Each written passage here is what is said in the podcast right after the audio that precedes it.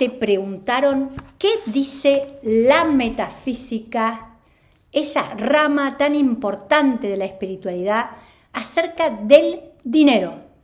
¿Qué dice la metafísica acerca del dinero? Y por eso vamos a leer un libro que a mí me gusta mucho, que es un libro que escribió mi maestra, Nacelis Castro, Nuestras conductas con el dinero, que en algún momento lo leí muy al principio, hace en el 2020, pero que quiero profundizar conceptos que me parece que en este momento son importantísimos aclararlos, pensarlos, metabolizarlos, es decir, ¿qué es el dinero? ¿Y qué, qué significa el dinero desde una mirada netamente espiritual?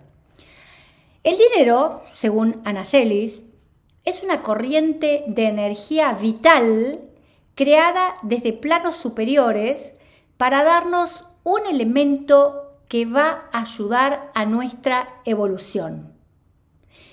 Por problemas culturales crecimos con conceptos erróneos con respecto a él. Se nos ha repetido siempre que lo espiritual y lo material eran cosas opuestas, reñidas entre sí, nada más alejado de la realidad, ya que el dinero está presente en todos nuestros actos. Se dice que cambia a la gente, que da poder, que todo lo puede. Se lo llama el vil metal, atribuyéndole malas conductas. Es común oír que se mata por dinero o robó por dinero, pero nunca un papel podría ser responsable de nuestras acciones. Roba quien es capaz de robar y mata quien por evolución es capaz de matar. Es decir, en esta primera parte de Anaceris, donde habla de este, del tema del dinero, es súper importante entender que para la metafísica eh, el dinero es una corriente creada por planos sutiles, como dice ella. Es una corriente creada por Dios. Y se dice que cuando uno tiene mucha evolución, te dan, el mundo espiritual te, te da dos características muy importantes. Te da mucho poder y mucho dinero. O te da mucho poder, o te da mucho dinero, o te dan las dos cosas juntas. Pero se dice que cuando ya eh, todo lo que tenías que aprender en este plano de la materia lo aprendiste, lo último que te ponen es mucho dinero. Porque para la metafísica, básicamente, el dinero es un maestro. Y es de las escuelas, de los maestros más duros que tenemos, y es de los maestros más duros que tenemos. Porque hay que saber cómo utilizamos el dinero, cómo nos manejamos con el dinero. Si el dinero va a ser el centro de nuestra vida o si al revés, en gente con evolución, el dinero lo vamos a ayudar para el bien, para hacer obras para los demás. Entonces, repito, cuando ya a este planeta no venís más, porque para la metafísica pasaste todos los exámenes, te ponen al gran maestro dinero. Y Aracelis va a seguir diciendo en el libro los griegos decían que cuando los dioses querían enseguezar a un hombre, le daban dinero y poder. Nada fue creado en vano en este planeta, nada. Detrás de cada elemento hay una tarea de aprendizaje imprescindible para nuestro crecimiento. Una cosa que ella va a remarcar en este libro, y lo decía permanentemente, venimos a este plano a aprender, no a padecer.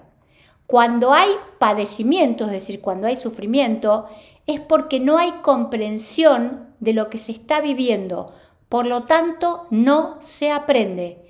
Entonces se va a repetir el conflicto tantas veces como sea necesario hasta resolverlo. El dinero es una energía vital que recorre al planeta, igual que la sangre recorre al cuerpo físico. Entonces, ¿Por qué nos falta el dinero y la sangre no? Porque la sangre fluye naturalmente sin nuestra intervención y el dinero lo manejan nuestros patrones mentales, en especial el miedo. ¿Qué, es, eh, quiero remarcar, recalcar de este punto? Esto que decía mi maestra, que era tan importante, vinimos a este plano a aprender, no a padecer. ¿Y qué es lo que estoy notando y que realmente me está poniendo les diría como cansada, nerviosa. Mm, es impresionante cómo la gente se queja. Es como la gente no tiene noción de este concepto que dice Ana Celis. Vos venís acá, a este planeta, a aprender, no a padecer y a vivir quejándote de todo lo que te cuesta, de todo lo que no, lo lográs fácil. Es decir, la queja, ¿para qué te sirve vivir en la queja, en la crítica, en el juicio negativo de vos y de todo lo que te rodea? Vos pensás, antes de grabar este podcast pensaba, ¿pensás que Dios, la vida, el sistema, como quieras llamarlo, va a crear un planeta que llevó millones y billones de años crear este planeta, crear el mar, crear el agua, crear la vida, para que vos, tus días de vida, tu poco tiempo de vida que tenés en este planeta, en vez de disfrutar, de agradecer, de entender que todo es un enorme aprendizaje, que vos mismo, antes de encarnar en este planeta, decidiste, yo quiero aprender, eh, estar en una situación difícil económica, pero en vez de quejarme, ¿qué, ¿qué voy a hacer con ese tiempo? ¿Qué voy a hacer con ese tiempo? Yo no puedo creer cuando escucho la gente horas y horas de su día en la queja, en la crítica, en vez de decir, pará, pará, pará, pará, han hecho un planeta impresionante, me, han dado un cuerpo que es eh, la maquinaria perfecta, un cuerpo que maneja trillones de millones de funciones para que yo viva. Y mi día, mi tiempo, lo voy a perder en la queja, en especial en la queja con el dinero, porque acuérdense que el dinero es una herramienta para el mundo espiritual, espiritual de aprendizaje. Es vengo a aprender el manejo de dinero. Y por otro lado, ¿por qué nunca me levanto a la mañana, como decía mi maestra, pensando cuántos glóbulos rojos tengo o cuántas moléculas de oxígeno voy a incorporar, pero todo el tiempo estoy pensando cuánto dinero tengo en el banco? Porque a uno lo maneja básicamente tres patrones mentales, tres patrones mentales. Al dinero lo maneja el miedo, la desvalorización y la inseguridad. Cuando a uno se le activa el miedo eh, con respecto no voy a tener, no voy a poder pagar, me voy a quedar en la pobreza, eh, qué va a ser de mí cuando, cuando sea más grande, cuando se activa el temor para la metafísica, automáticamente se va a activar la desvalorización. No sirvo, no sirvo para nada, se va a activar la inseguridad.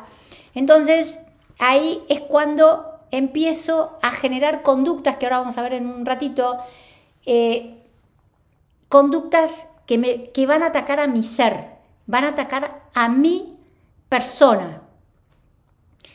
¿Cómo lo voy a atacar? Básicamente imponiéndome estas cosas que les voy a nombrar que son súper importantes.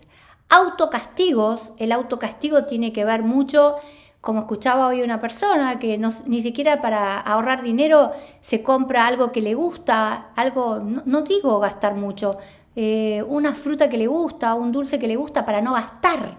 Imagínense el autocastigo que es eso. Uno se impone autocastigos que tienen que no solamente tienen que ver con no disfruto de nada en la vida, mi vida es solamente trabajar y ver cuánta plata tengo, sino los autocastigos también tienen mucho que ver con las enfermedades. Para la metafísica, eh, las enfermedades, los accidentes, las fracturas, los golpes que me doy, las lastimaduras, tienen que ver con juegos de autocastigo y juegos de autoagresión. Juegos de autoagresión. Y eh, también pueden llegar a juegos peligrosos de autodestrucción, por ejemplo, me angustio por la situación económica y me como una torta, eh, tengo, manejo mal la alimentación, como en exceso o no como, o tomo alcohol o los juegos de autodestrucción, también puede haber que en este momento es una pandemia, es el tema de las drogas, el, el tabaco, es decir, entro en adicciones, son formas de autodestrucción y autocastigos, muy severos. Todo lo que tiene que ver con lastimarme, inclusive las contracturas que me generan eh, dolores en la espalda, contracturas de cuerpo. Todo esto tiene que ver con autocastigos y autoagresiones. ¿Y qué más te puede aparecer cuando se activan estos tres patrones? Repito, miedo, desvalorización, inseguridad. Aparecen las críticas. Las críticas hacia mí mismas, que son las peores, y las críticas a los demás, y las exigencias. Y como dije antes, las agresiones de todo pelo y color. La agresión también es, me peleo con la persona que quiero, como estoy enojada y me agredo, me peleo conmigo, Cecilia se pelea con Cecilia, Cecilia habla mal de Cecilia. Ah, hoy escuchaba un podcast de una clase de Javier Wolkoff, cabalista, gran cabalista, era cabalista, ahora no, pero cuando él enseñaba, y decía que los cabalistas hablaban del nivel de evolución de acuerdo a cómo vos hablabas con vos mismo. Entonces también uno tiene que pensar, gente, cómo se hablan, qué se dicen, cómo se tratan. Ay, no, no te da la cabeza, sos un tonto porque no, no te ganas dinero. O, cómo me hablo, cómo me hablo. Porque eso habla de las agresiones conmigo misma. ¿Qué tipo de vida tengo? Eh, como veía hoy esta señora, ¿qué disfruto de la vida? ¿Qué agradezco? Esta mujer era una mujer que estaba bárbara y sin embargo se vivía quejando.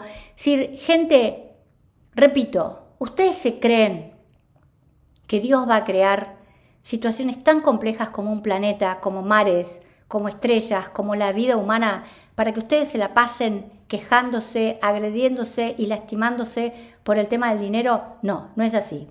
Por eso tenemos que repensar el dinero desde el punto de vista espiritual. El dinero es un maestro, el dinero hay que bendecirlo porque es una energía que viene creada de planos espirituales para nuestra evolución. Vamos a seguir hablando de estos temas que son tan importantes, porque si hay algo que les quiero transmitir es, por favor, valoren la vida segundo a segundo, no la desperdicien, no se lastimen, no se agredan, no se enfermen, no se critiquen, porque la vida es un regalo impresionante. ¿Cómo pasás el día de hoy? ¿Qué hiciste por vos el día de hoy? Muy prontito seguimos hablando de este tema.